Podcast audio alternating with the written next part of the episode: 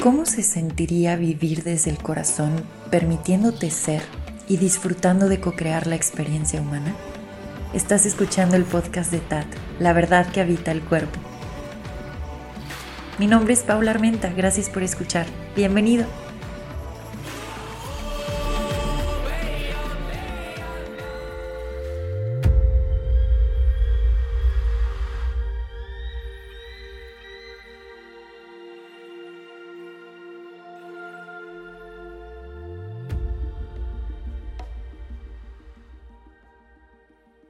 Este episodio es cortito, potente y bonito. Así que vamos a empezar de una vez. Tenía muchas ganas de compartir esto que estoy experimentando ahorita y el cambio radical que mm, alcanzo a contemplar con mi mente humana. Y pues bueno, por lo mismo lo quería compartir. Así que aquí vamos.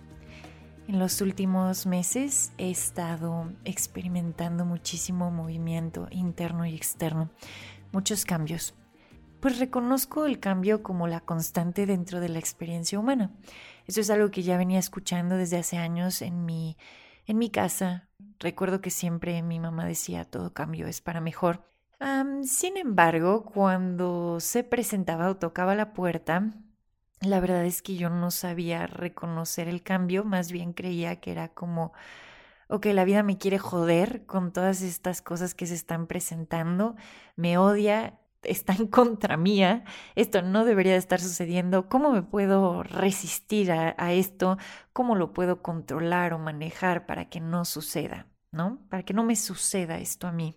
En algún momento estuve ahí, lo reconozco, por más que les digo, en casa estaba esta frase de los cambios siempre son para mejor, como que no lograba ubicar o tomar conciencia cuando el cambio aparecía en mi experiencia. Dentro de todas estas pláticas que tengo conmigo misma, hubo un momento donde dije, estoy dispuesta a soltar todos los puntos de vista, creencias y filtros que están distorsionando mi realidad y creando como este tipo de perspectiva en la cual creo que soy víctima, como todo esto me está pasando a mí.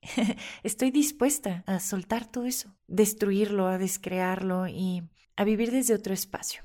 Me acuerdo que dije eso y lo dije hace varios años. Y hoy, sentada aquí, puedo recapitular hablando de, ok, un, un viaje al pasado si estamos en este tiempo lineal un viaje al pasado, recordando esto que dije y cómo retumba ahora aquí en el presente. Y me asomo a ver, a verme y, estoy sorprendida. Y bueno, esto es lo que quería compartir. pues sí, en los últimos meses han, han sido una serie de acontecimientos, uno tras, tras otro, tras otro, tras otro. Y es muy interesante observar que esto de practicar el no juicio literalmente es una práctica porque justo todos estos acontecimientos se han presentado y mi mente ya no los está poniendo en el molde de buenos o malos, eso por un lado. Por el otro, si llega a haber resistencia, reconozco mi capacidad para abrazar ese aspecto que se está resistiendo a que las cosas cambien. Esa capacidad para apapacharse a uno mismo cuando están habiendo contracciones, cuando está habiendo incomodidad, uno tiene la capacidad y es también una práctica. Entre más vas tejiendo intimidad contigo, y es una relación, esta relación de intimidad es dinámica, te vas a ir sorprendiendo cada presente y cada instante de, de todo lo que te puede nutrir y apapachar y entonces empiezas a permitir eso que te nutre y vas reconociendo qué es lo que requieres en, a cada instante, ¿no? En cada presente. Entonces, con todos estos acontecimientos, he estado viendo la transición de mi mente, donde ya no está poniéndolos en molde, estos acontecimientos, diciendo, son malos, no me debería de estar sucediendo esto a mí, cómo lo controlo, cómo lo manejo. Ahora, al estar practicando preguntas, me he cachado y es maravilloso ver que cada vez es más natural hacer preguntas en todo momento. Y con todos estos acontecimientos, mis preguntas son, wow, qué maravilloso regalo hay detrás de todo este movimiento cuánta magia se va a destapar con esta experiencia que estoy recibiendo aquí en el presente. Esto creo que es clave y era lo que quería compartir. He estado mucho observando este aspecto del recibimiento ¿Qué significa estar en un estado de conciencia de receptividad? Sobre todo cuando empecé a explorar desde mi propia experiencia humana lo que es esta energía, o sea, si lo vamos a ver así, sí, energía femenina, eh, como que yo veía mucho esta parte de receptividad, o siempre me llamó la atención, no sé, ¿qué, qué, qué, qué es esto? ¿Qué es esto de la receptividad? Y ahora que empiezo a reconocerlo en conciencia y en energía, puedo ver cómo esta receptividad no polariza y recibe, está constantemente recibiendo la experiencia para potencializar la experiencia misma y para reconocer el magnetismo al entrar en estado de receptividad. Entonces, por poner algunos ejemplos de varios acontecimientos, temas de, ah, ok, en casa pasó esto, se fue la luz, dejó de funcionar esto, dejó de funcionar el otro, este, se poncha una llanta, se echa a perder esto, eh, uff, de pronto, ¿qué va a suceder con estos talleres? O están pasando estas cosas que están como, mm, pareciera que frenando esta intención que tengo.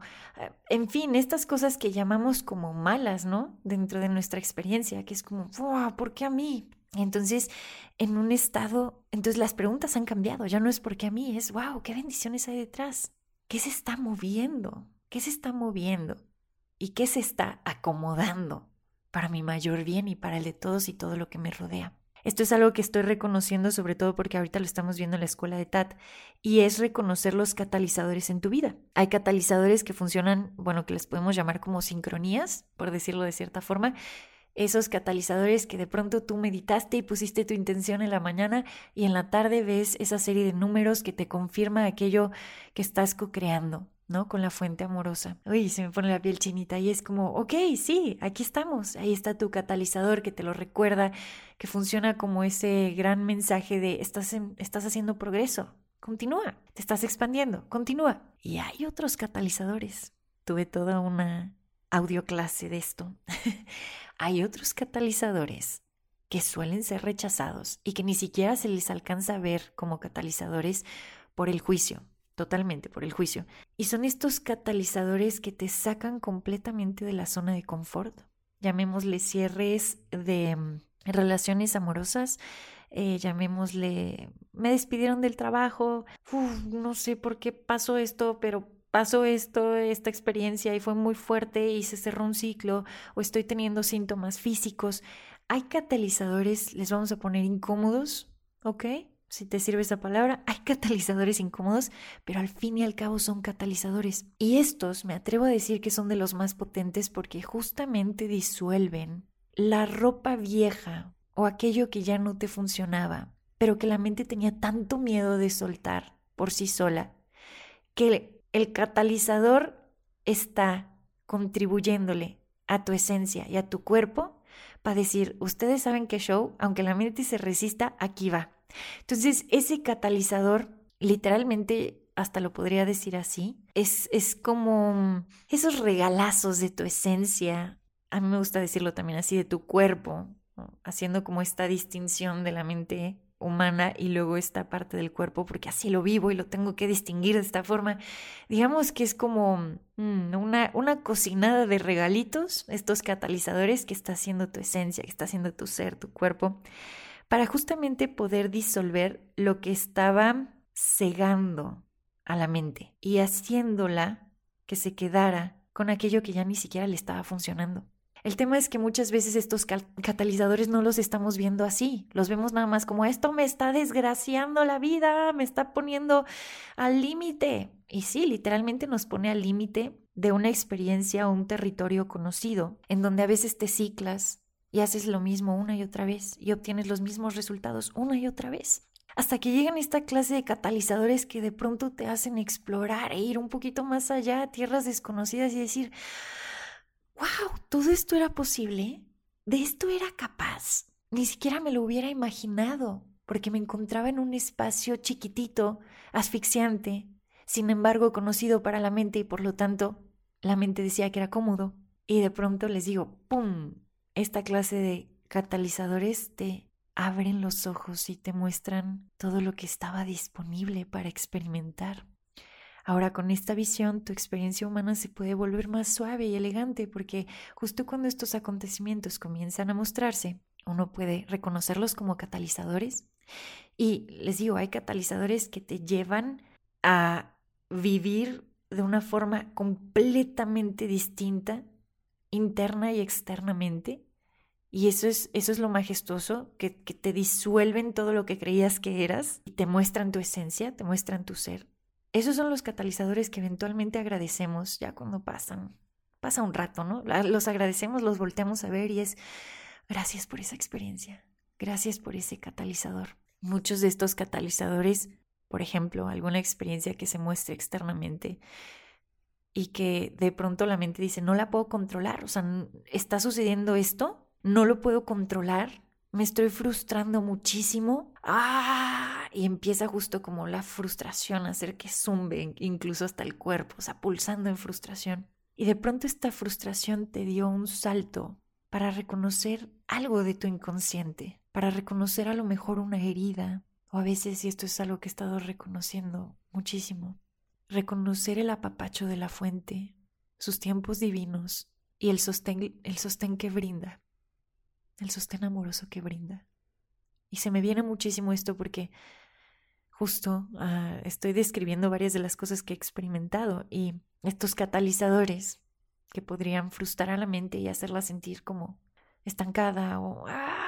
te pueden llevar a realizaciones bien profundas. De hecho, están ahí para llevarte a realizaciones bien profundas y para continuar con tu expansión dentro de tu experiencia humana. ¿Qué pasaría entonces si todo esto que te acabo de contar lo aplicas?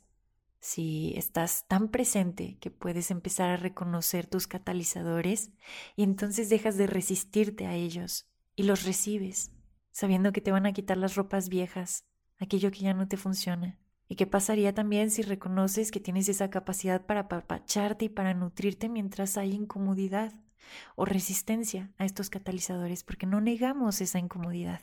¿Qué pasaría? ¿Qué estarías eligiendo? Tenía muchas ganas de compartir esto contigo.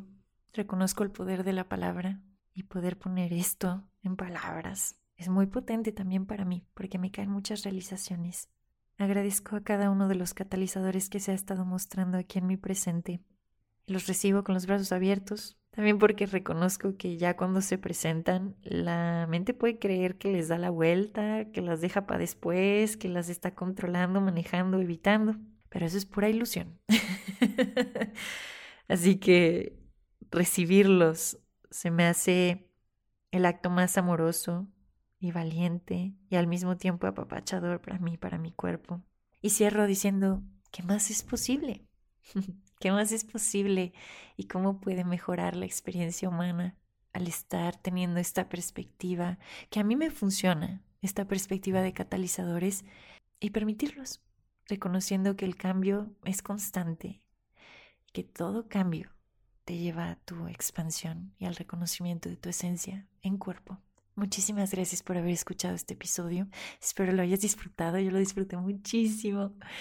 De nuevo, pues haciendo esta invitación a que si en algún momento todo esto que estás escuchando resuena contigo, bueno, lo vemos a profundidad en la escuela de Tata. Y será un placer tenerte por ahí en las espirales. Son espirales porque justamente vamos viendo que somos seres rítmicos y cíclicos y mm, soltamos estas líneas como rectas y comenzamos a explorarnos, a reconocernos jugando. Entonces, mes con mes tenemos una espiral. Si en algún momento resuena, pues te veo por acá parece? Muchísimas gracias por haber escuchado. Adiós.